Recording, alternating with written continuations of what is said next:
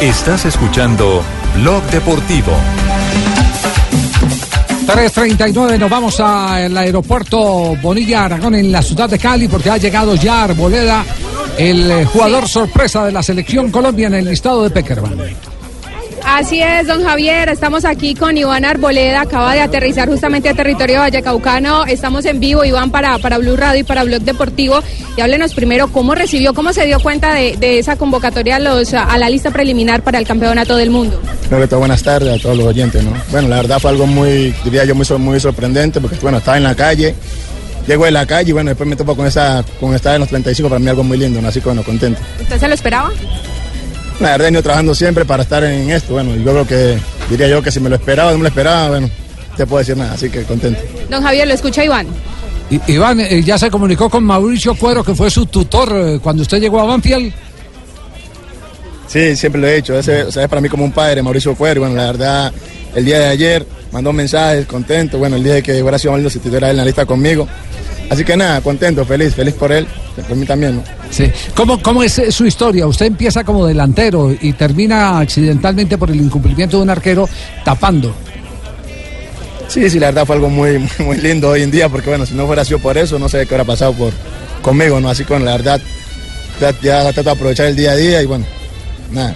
Sí. Eh, y-. Iván, Iván, en Banfield, eh, ¿cómo, ¿cómo lo han formado? ¿Qué es lo que ha aprendido en Banfield? No, mira, yo llegué muy, muy chico a Banfield, en la cual me, me encontré con un excelente grupo, primero que todo. Estuve entrenador de arquero como, como, como el Hecho Roa, arquero mundialista, en la cual aprendí mucho. Después vino eh, Velázquez, arquero que me jugó en, en- en Tolima, en Junior. Así que la verdad para mí es algo muy lindo. Y bueno, y ahora Falcioni, ¿no? Sí. Que bueno, por ahí es un, un referente muy importante para mí. Así que bueno, contento con, con todo eso. Sí, había tenido comunicación permanente con, con el cuerpo técnico de Colombia, con algunos de sus miembros, con Peckerman directamente. ¿Sabía desde cuándo lo estaban siguiendo? No, no, la verdad nunca, nunca. La verdad que por eso ayer me tomó como sorpresa este, este llamado, la verdad. Yo siempre he dicho, o sea, uno trabaja para, para, para, para estar mejor y creo yo que, bueno, creo yo que nunca bajé los brazos y bueno, creo que esta recompensa de, de hoy, ¿no? El llamado.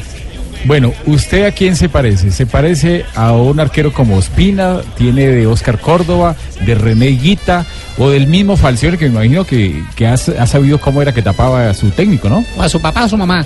Mira, mira, eh, mira, yo, mira, yo de todo aprendo un poquito, ¿no? De todo aprendo un poquito, diría yo, bueno, por ahí no tuve la, la oportunidad de verlo atajar a ninguno, por ahí Ospina ahora recién, pero creo yo que a Oscar Córdoba, a Higuita, a Miguel Prat Descanse, nunca los voy a atajar, ¿no? Solo en video, así que por ahí trato siempre de, ver cositas por ahí en, en YouTube, gracias a Dios existe las redes sociales, ¿no? Que uno puede también ver cosas donde, donde se puede aprender, así que bueno, trato siempre de ver eso.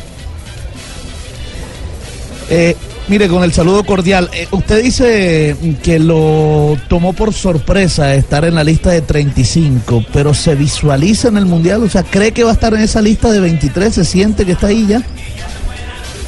Mira, humildemente, como te, como te lo digo, la verdad uno nunca sabe, ¿no? Ahora son 35, en la cual salen 12. Luego que tiene la decisión eso es el profesor. Pero bueno, como te lo digo diciendo, vengo trabajando eh, hace rato por esto. Y bueno, si, si estoy, si no estoy, bueno, creo que ya es un paso emprender para mí.